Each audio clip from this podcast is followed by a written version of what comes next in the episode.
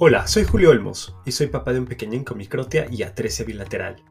Acá, en Hablemos de Microtia, quiero crear un espacio donde podamos conversar con otros papás y nos cuenten sobre lo que sintieron y qué hicieron cuando se enteraron de que su bebé nació con esta condición. También conoceremos a personas adultas que nacieron con microtia, las cuales nos contarán cómo fue su vida, los retos que tuvieron y cómo los enfrentaron.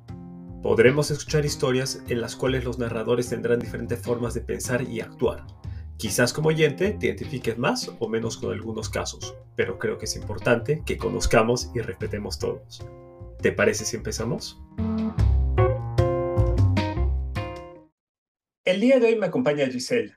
Ella es de Caleta, Olivia, Argentina.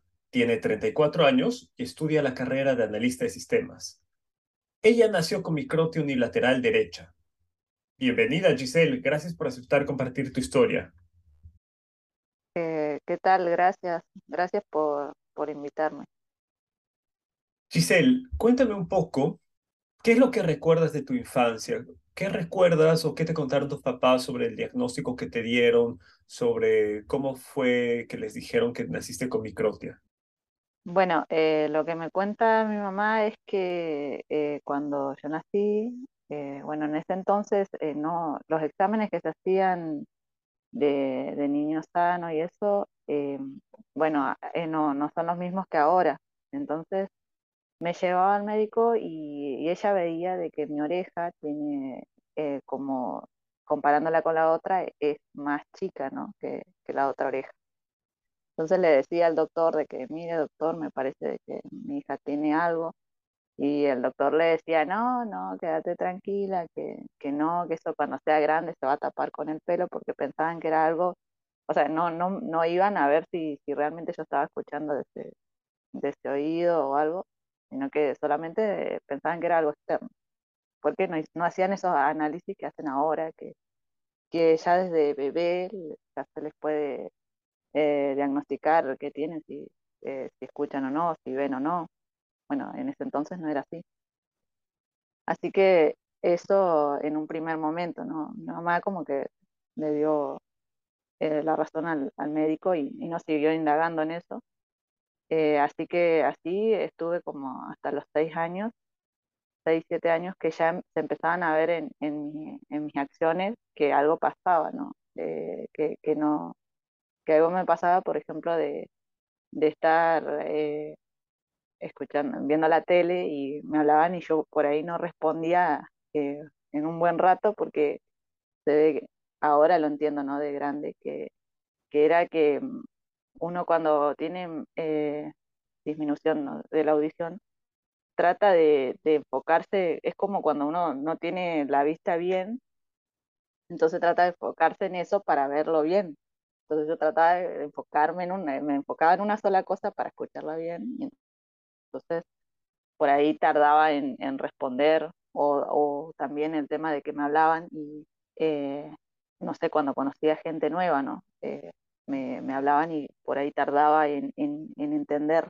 Eh, después si ya la persona la, veía recurrentemente, ya cambiaba, cambiaba la cosa, ¿no? Ya, ya le podía entender mejor. Era hasta como acomodarme de, en la voz de la persona. Y bueno, y después, eh, a los seis años ya se, me empezaron a, mis, mi familia, ¿no? Acá en mi casa, empezaron a decir, a ver, ¿qué pasa? ¿Qué pasa si yo te tapo este oído y cómo escuchas? Y bueno, y ahí yo le decía, no, no, ahí no escucho, no escucho bien esto. O sea, le empecé a decir, como no, no teníamos muchos recursos, eh, también como que quedó ahí, ¿no? Bueno, eh, no, veían que igual escuchaba de una manera, no, no era una, eh, algo que me impedía completamente desarrollar mi vida, sino que, que obviamente con esas pequeñas cosas, ¿no? De, tener que repetirme las cosas. Eh, al igual que en la escuela, nunca tuve un problema, ¿no? En eso.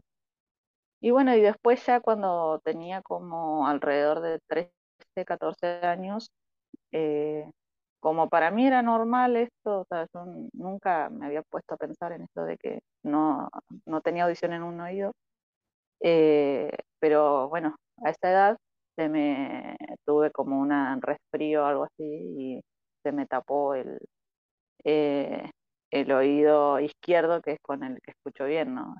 Eh, me supuraba el oído. Así que voy al médico y al otorrino y, y bueno, me lo destapa con agua y así que, como me hizo ese procedimiento, quedó peor mi oído y estuve como más o menos medio año que escuchaba malísimo. Y bueno, y este doctor como que no, lo único que me había hecho era darme unas gotas que no me hacían nada y toalla que él me sacaba lo que, se, lo que me supuraba, que me supuraba todos los días.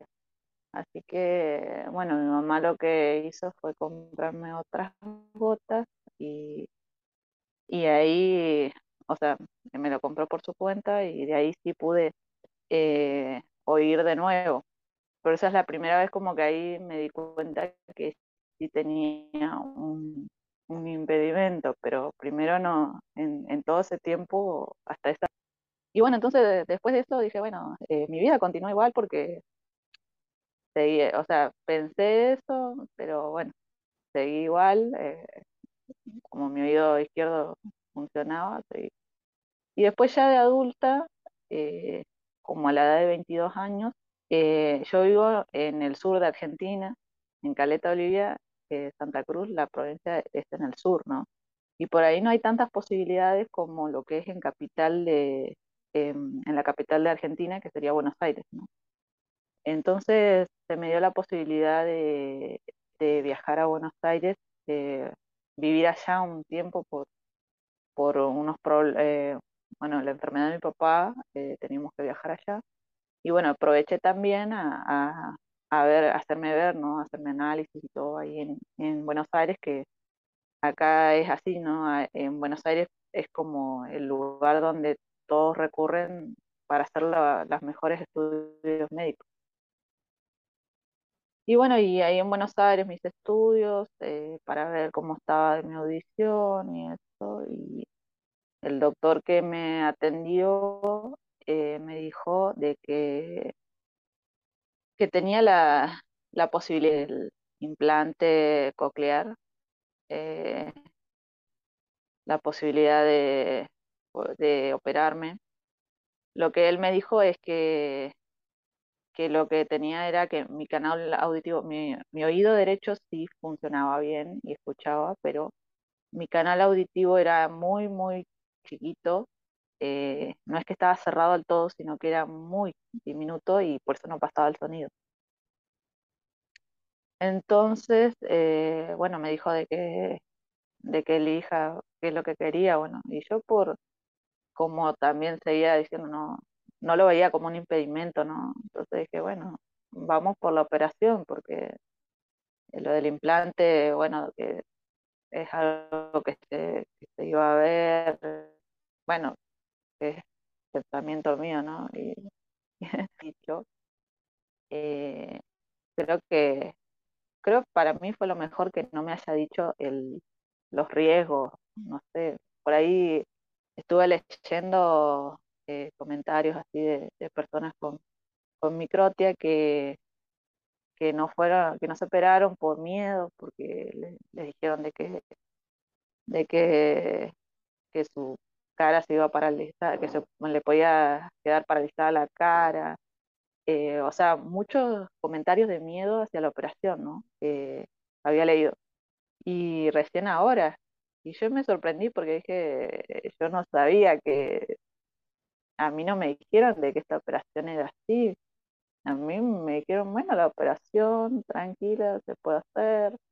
Y no, nunca vi, sentí un miedo por, por operarme porque no me habían dicho esas cosas. Y creo que es lo mejor, por ahí nos dejamos llevar por el miedo y no, y no hacemos algo que, que por ahí nos, nos va a hacer bien. Bueno, en mi caso me, me operaron, eh, la, operación, eh, salí bien de la operación. Eh, bueno, eh, después de la operación, ya cuando me sacaron las vendas, porque fue una operación que habré tardado cuatro horas, no fue mucho.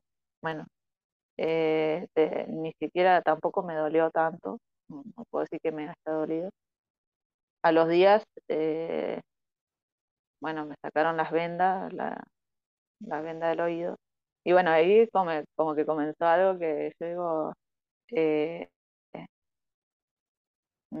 para describirlo, había vivido toda mi vida como en una burbuja porque mm, me sorprendió la cantidad de sonidos que yo nunca había escuchado. Lo primero que me sorprendía era que tocaba, el, rozaba el dedo con la pared y ese roce es un sonido. O sea, era como algo sorprendente que, bueno, primero gracias a Dios, ¿no? Que, mm, lo tenía en, e, en, ese momento y, nacimos así, ¿no? Y, y, no nos damos cuenta, pero cómo tenía tan, tan poca tan poca audición antes y no y después la operación era terrible bueno eh, también creo que parte de mi vida de vivir así no eh, con poca audición también formó mi carácter y formó mi forma de ser. Em, ¿no? Hasta ese momento, eh, ahora de grande, ¿no? Me doy cuenta que todo eso también forma el, la forma de ser de uno, el carácter, porque por ahí eh, una, soy como tal cual, una persona que, se encierra mucho, que un poco, no sé si cada uno tendrá su, experiencia de vida. Bueno, en mi caso yo creo que tiene que ver, todo tiene que ver con eso con también esta condición, de, de, ser un poco más encerrada por ahí. Eh, me costaba, me di cuenta de que por eso a veces me costaba eh, eh, buscar, relacionarme con personas nuevas por, por el tema de, de, de, que ahí nomás le tengo que decir que, que sí, me puede repetir, y por ahí eso me cansaba. Y veía, bueno, para mí era es eso, ¿no? De que esta condición también te, te moldea tu vida, ¿no?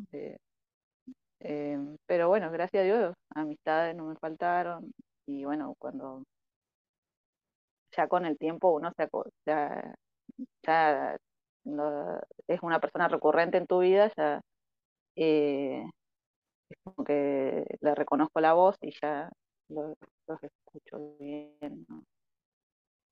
Pero bueno, eh, después de la operación, eh, la verdad que también eh, en Buenos Aires es una ciudad muy ruidosa a comparación de donde yo vivo, que es una ciudad más tranqui, no, no, hay tantos autos, tantas bocinazos, tanto.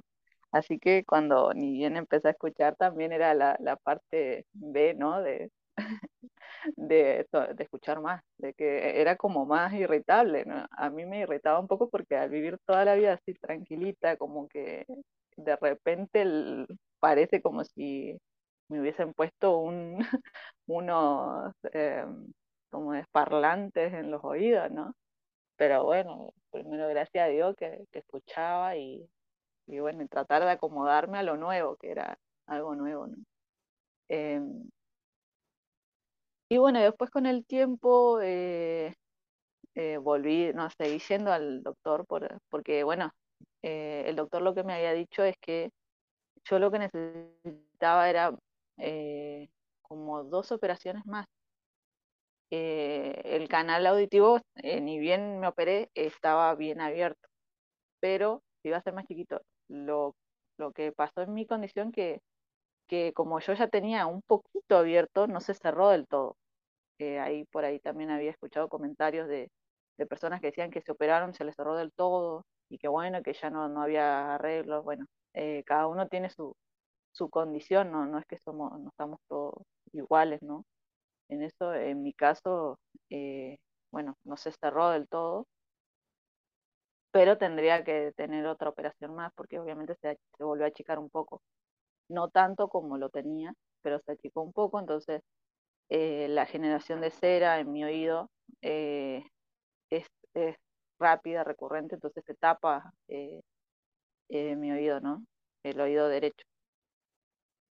Y bueno, y así que era de ir recurrente a, al doctor y todo, bueno, ya con el tiempo volví a mi ciudad y, bueno, y ahí seguí, eh, seguí así tranqui mi vida viviendo. Ahora eh, lo que tengo eh, es que mi oído derecho em, se tapa ¿no? con la cera y por momentos, hay momentos en los que se destapa y escucho todo así muy fuerte y momentos en el que está tapado y bueno, escucho todo así tal cual, normal, como normal para mí, ¿no? Normal.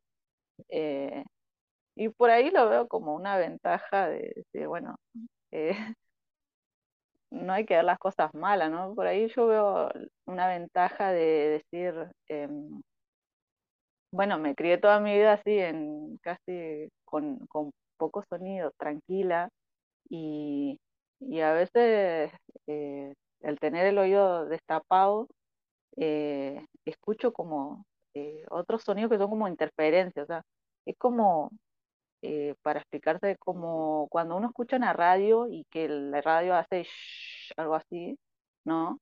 Bueno, así escucho cuando tengo el oído destapado, el oído que en el, el derecho. Y, eh, y entonces como un poco molesto, o sea, escucho shh, todo eso. eh, en el caso, por ejemplo, que voy en el auto, bueno, se escucha así, si está destapado. Pero si está tapado, yo solamente escucho, bueno, la radio, na- la canción, eh, la- las voces que me, o sea, mi, mi mamá, mis, mis hermanas que van en el auto, y por ahí es más tranqui. Entonces yo digo, eh, no, no me quejo eh, eh, de, cómo quedé, ¿no? De, que mi oído se, a veces se destapa y bueno, escucho bastante por ahí y a veces se vuelve a tapar y escucho así, tranqui, como, como siempre. Pero a lo que voy es que, mm, bueno, cada uno tiene su forma de ver la- las cosas. Yo mm, estoy agradecida por cómo, cómo estoy, no, no me sometería a otra operación porque por ahora eh, no, no la veo como algo, no lo veo como algo que necesite. Eh, estoy bien así en, con mi audición, ¿no? Eh, por ahí capaz que más grande uno no sabe, pero bueno, eso, y, y lo único que puedo decir que me, que me quedó alguna secuela de la, de la operación es eh, que después de la operación yo me di cuenta que mi mitad de lengua eh, no, no sentía los gustos, o sea, mitad de lengua es como que, eh, bueno, yo ya ahora me acostumbré, pero ni bien salí de la operación sentía de que mitad de lengua del lado derecho no sentía los gustos de la comida o, o sentía otro, otro gusto diferente a, al otro lado. Lo que me dijo el doctor es que pudo haber pasado a tocar un, no sé cómo era que me dijo, pero bueno, algo que, que va, eh, como está todo unido ahí, que va a la lengua, pero bueno, no es algo que, que me haya dificultado la vida ni nada, ahora me acostumbré así, así que, eh, pero bueno, hasta, hasta ahí llego, ¿no? Con mi historia, eh, y decir que, que le puedo decir a todos los, los que tienen hijos por ahí ahora con, con esta condición, eh, que no tengan miedo, que eh, por ahí si, si tienen eh, opciones para, para que sus hijos tengan una mejor calidad de vida, puedan oír mejor, o sea, mejor es arriesgarse a, a ver si se les puede, si puede mejorar su calidad de vida, y si no, eh, eh, bueno, en mi caso, ¿no? Es que tengan con un solo, un solo oído, ¿no? Eh, tienen el otro oído que van a seguir escuchando igual, ¿no? Pero que, se arriesguen, tampoco que tengan miedo. Eh, se puede tener una vida normal hasta los 22 años. Viví con un solo oído, el otro así, y, y no tuve ningún problema en mis estudios ni nada. Eh, no, no, no, por ahí eh, problemas en, en, en, las cosas de la vida, no, no he tenido problemas. eh, amistades van a tener también. Eh, no es que no es que los van a hacer de lado, nada, bueno, por lo menos eh, en mi caso fue así, gracias a Dios que tuve amigos, me entendieron, a veces que a veces no les respondía, a veces quedaba, pero eh, sería lo mejor, ¿no? Que, que, los niños puedan desde chicos tener ese, ese cambio eh, y, y, no tener que pasar toda una vida así y después darse cuenta que vivían, que vivían de una forma que, que, que en realidad podrían haber estado mejor, ¿no? Más ahora que está todo más avanzado, que no sé de qué países serán, pero bueno, eh, todo, supongo en todos los países tienen los médicos buenos, ¿no? No sé, acá en Argentina, en Buenos Aires son médicos buenos los que, o sea, son, la verdad que siempre todos los, los, que vivimos en Argentina vamos a Buenos Aires porque ahí siempre están las mejores, los mejores médicos. Así que, mm, eh, bueno, eso sería, no sé, ¿tienen alguna, ¿tienes alguna pregunta o algo más? Sí, de hecho tengo un par. Primero quería consultarte. Dijiste que cuando tú naciste, pues en verdad nunca, nunca tuviste un diagnóstico propiamente dicho. ¿Cuándo fue en verdad que tú te enteraste que lo que tenías se llamaba microtia? Y que, bueno, posiblemente también eso se tradujo en que en tu pérdida auditiva, en lo que sería la atresia. Eh, la verdad que me enteré hace unos, mm, hace un mes atrás que vi una publicación eh, de, de, un noticiero argentino en Facebook y, y, bueno, ahí hablaban de la microtia. Bueno, entré a leer y cuando entré a leer me di cuenta de que era tal cual mi condición. Yo, a mí lo que me habían diagnosticado es malformación congénita del oído derecho, pero nunca me habían dicho que se llamaba microtia. No sabía, yo pensé que era algo que a mí me pasó, que era algo individual mío, pero cuando vi de que hay muchos casos así similares que nacieron también así, yo, bueno, ah, no sabía que ahí me di cuenta, ah, era microtia, porque la verdad que no, no, no lo sabía. Como para ponernos en contexto, no sé si estás al tanto de los grados de microtia, pero ¿qué tan pequeña es tu oreja?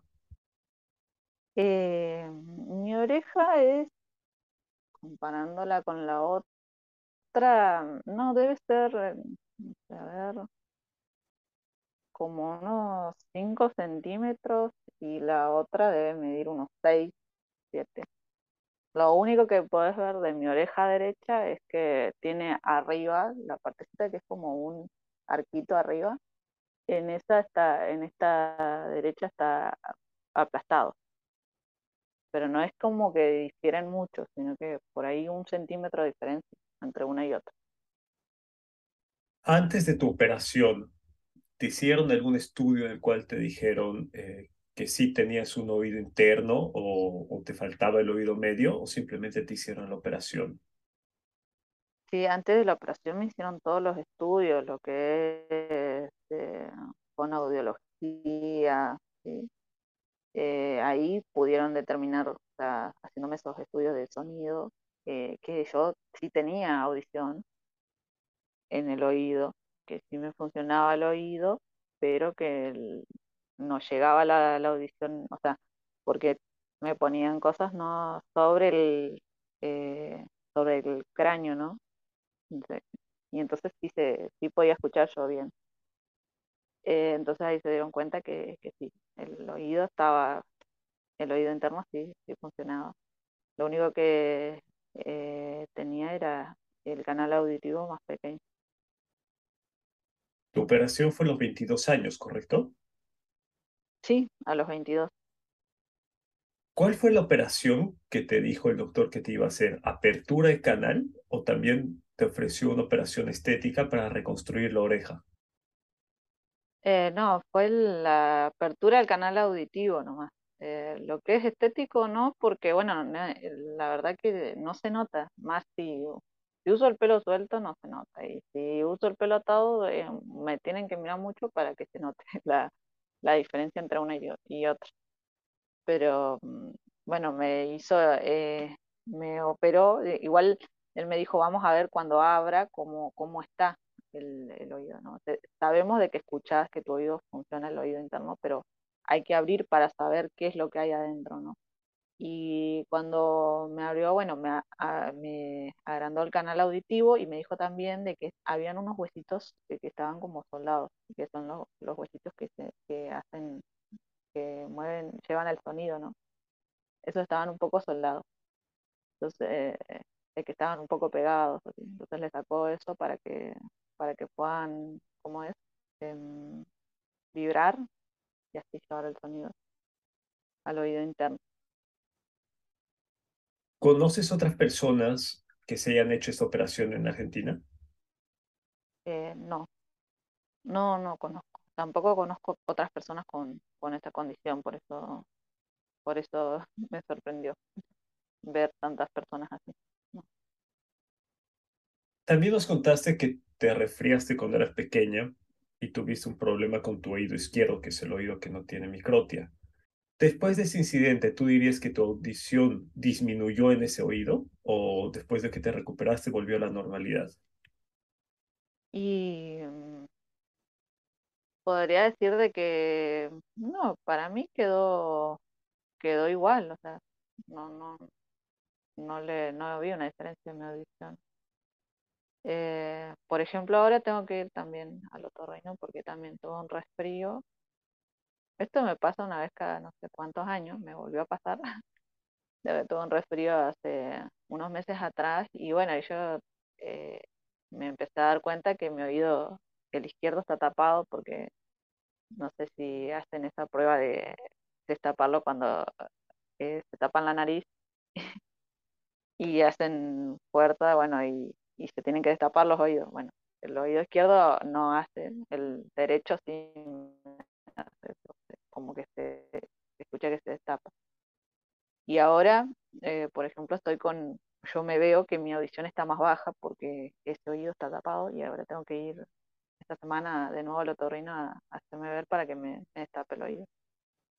Pero, o sea, en el, en el tiempo en el que uno está con el oído tapado, sí, obviamente, uno ve que, que se le se baja mucho la audición, en mi caso, ¿no? Eh, pero después, una vez que lo destapan, ¿no? Es igual de siempre. Debido a la operación, nos comentabas que también hay una acumulación de ser excesiva en tu oído derecho. ¿Cada cuánto vas al otorrino para que te hagan una limpieza o cómo manejas ese tema?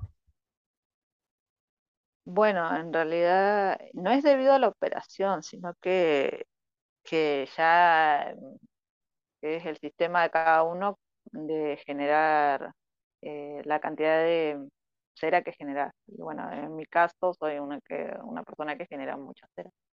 Eso es lo que me dijo el doctor. Eh, la, tendría que ir más seguido, pero yo como que eh, si quiero escuchar bien siempre, si quiero tener el oído destapado siempre, el oído derecho, eh, tendría que ir más seguido, pero bueno, soy una persona que va muy de vez en cuando, muy, tiene que ser mucho mi necesidad de ir al, doctor. Y en este caso, por ejemplo, es lo que te digo, me, yo quería sacar, eh, ya había ido a sacar un turno con el otorrino estos días para, para poder, porque ya estoy viendo de que, que mi otro oído está tapado. Mientras que mi otro oído no esté tapado, no voy seguido eh, porque escucho bien, porque es lo normal. Bueno, así que no, no voy tan seguido al, al otorrino por mi oído derecho. Eh, pero bueno, ahora, ahora que voy a ir me van a destapar los dos y voy a volver a escuchar así fuerte. ¿Tienes algún cuidado especial en lo que se refiere a tu salud para que no te resfríes o no se te tapen los oídos? Eh, no, no, no. Eh, es muy raro que yo me resfríe, gracias a Dios tengo una buena salud en eso. Pero eh, no, no, no, no me cuido en eso, en el tema, porque es muy raro, es lo que te digo, eh, me pasa una vez, me pasó a los 13 años, me pasó ahora este año, o sea, pasa mucho tiempo para que pase esto de, que me, se me tape el oído izquierdo por un resfrío. Por eso como que no, no le tomo mucha importancia. Y bueno, tengo salud, o sea, gracias a Dios que no, no soy de resfriarme muy seguido. Me llamó la atención lo que nos contaste sobre que te quedaron secuelas de la operación de la apertura canal. Bueno, dejaste percibir sabores con tu lengua. Ese percance o ese problema, ¿lo tienes todavía o en algún momento disminuyó? Eh, cuando ni bien salí de la operación, eh, era notorio, porque, pero es mitad de la lengua, ¿no? Mitad de la- del lado derecho de la lengua era muy notorio porque, por ejemplo, tomaba una coca, una Coca-Cola, y, y se sentía de este lado un gusto metálico, y del otro lado el gusto, o sea, lo sentía normal, no, no, no es que me hacía algo en la lengua. Pero con el tiempo eh, uno se va acostumbrando, o sea, yo me acostumbré ya a que este lado, eh, o sea, es como que ya no, no lo siento tan, tan fuerte como ni bien salí de la operación. Pero creo que es más por, por acostumbrarse, ¿no? Acostumbrarse a que ya es el gusto que tengo y ya está. Pero no, no, no es que se pasó, ni- no, sigue estando. Hace un mes fue que te enteraste que lo que tú tienes es microtia y que no eres la única en este mundo con esta condición. ¿Cómo fue enterarse de eso? ¿Qué sentiste después de haber, eh, de haber escuchado esa noticia? ¿Investigaste algo más respecto a la microtia? Y si lo hiciste, ¿qué fue? Eh, sí, me agarró como decir, "Uy, hay mucha más gente que yo que también la pasó de, de haber pasado lo mismo, ¿no? Pero más me, me dio la preocupación por los niños. Yo eh, que los niños, que, que hoy en día la, la tecnología, las cosas están más avanzadas que en mi época cuando yo nací. Entonces yo digo, bueno, y hay, ojalá que, que hayan formas así que, de que los niños puedan ser tratados cuanto antes, ¿no? Desde chiquitos para que no tengan que pasar todo eso y después darse cuenta, ay, viví en una burbuja, vivir sin escuchar, si tienen la posibilidad de hacer algo que, aunque sea desde chiquito ponerle, yo estaba viendo, ¿no? Que se le ponen vinchas, o sea, vinchas, o sí, son externas, pero bueno, por ahí desde chiquito de bebé que le pongan eso para que ya su oído eh, comience a funcionar, eh, o sea, para mí me puse a, a ver todo esto, a ver eh, qué cuánta, bueno, lo que vi es que por lo general en el oído derecho es eh, unilateral. Sí, como de curiosidad, decir, ah, no, no era lo único. Bueno, ver también que también hay bilateral.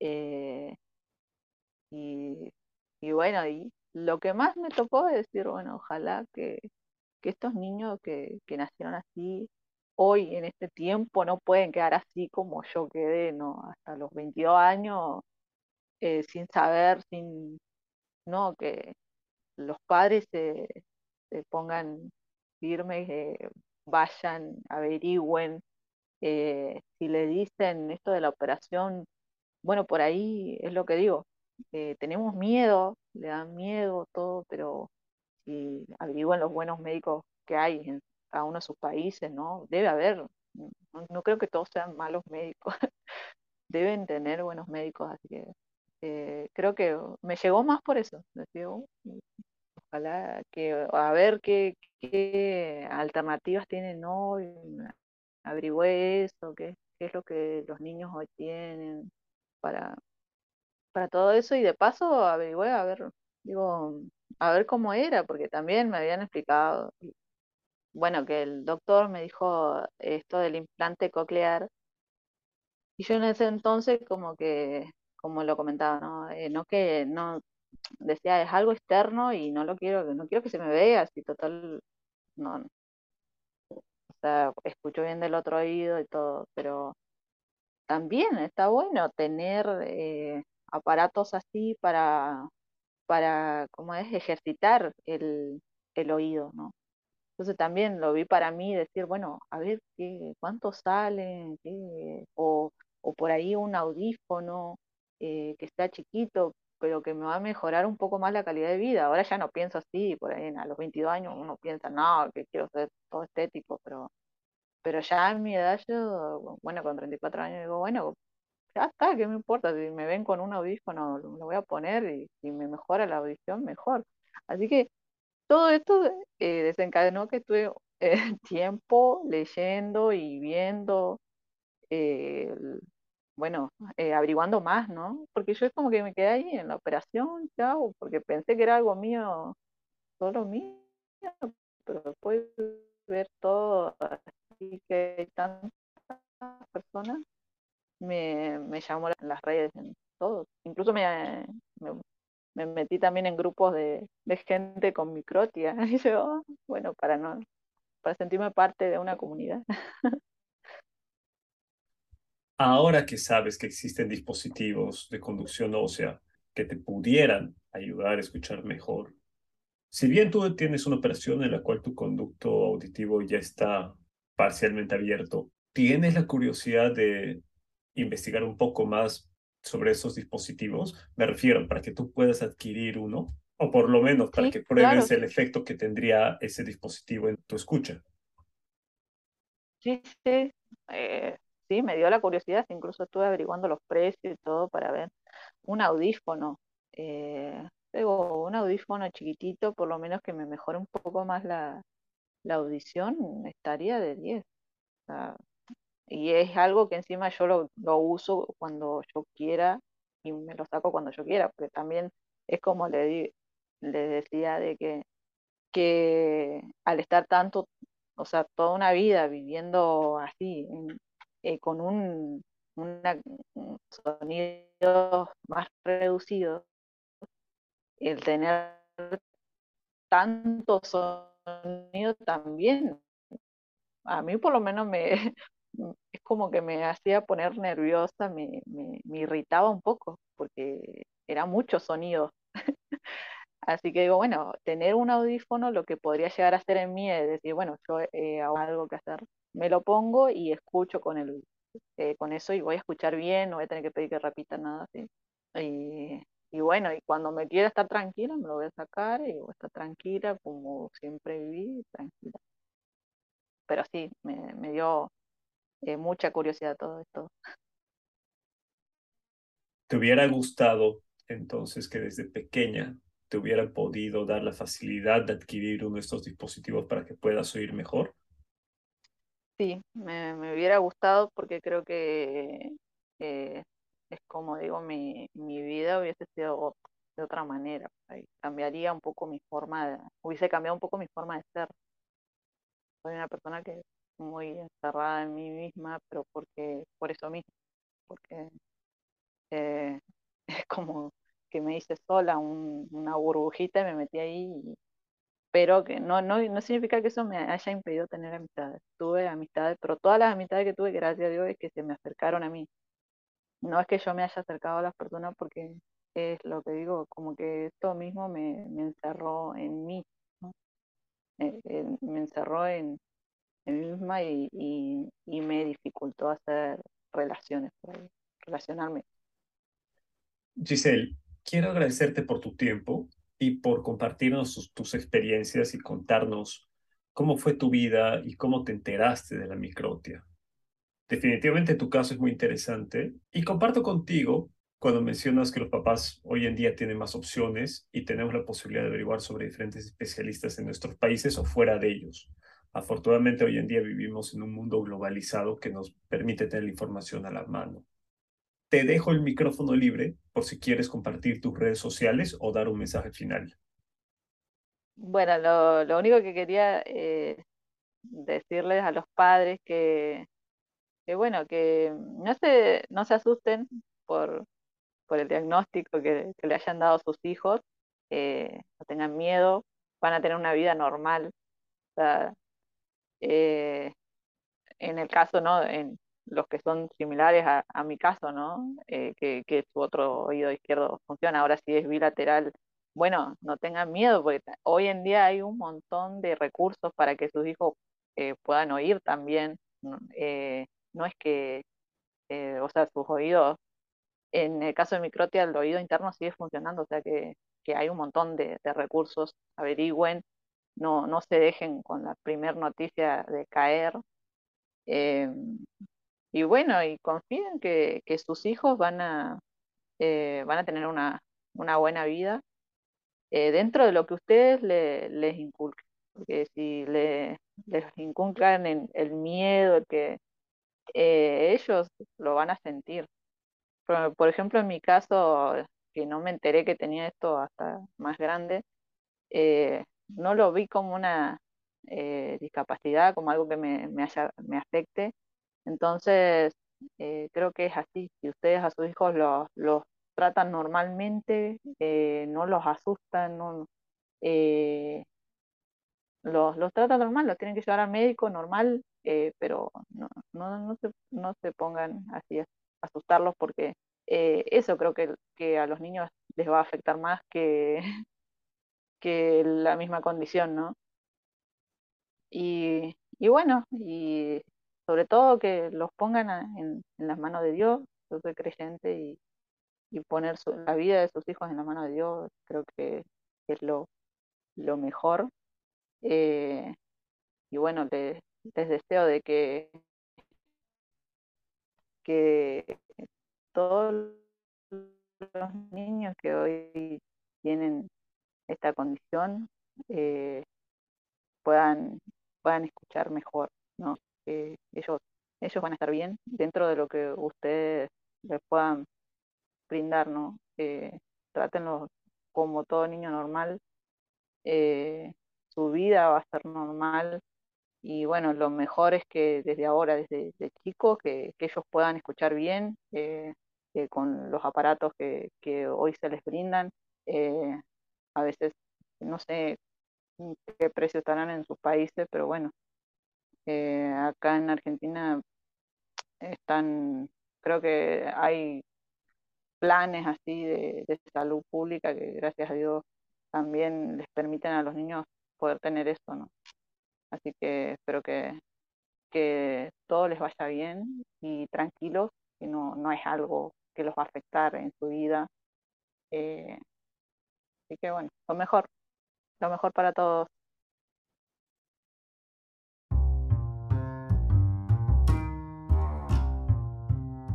Eso fue todo por hoy. Un mensaje que se repite y se seguirá repitiendo en este podcast es el siguiente. No se asusten, sus hijos llevarán una vida normal. Es bueno y natural tener miedo, pero lo más importante es reponernos ese miedo, por nuestro bien y el bien de nuestros seres amados. Recuerda que también me puedes encontrar en Instagram y TikTok como el padre de Luke. Me despido, agradeciéndote por estar acá y espero que nos podamos volver a encontrar para escuchar más historias. Hasta pronto.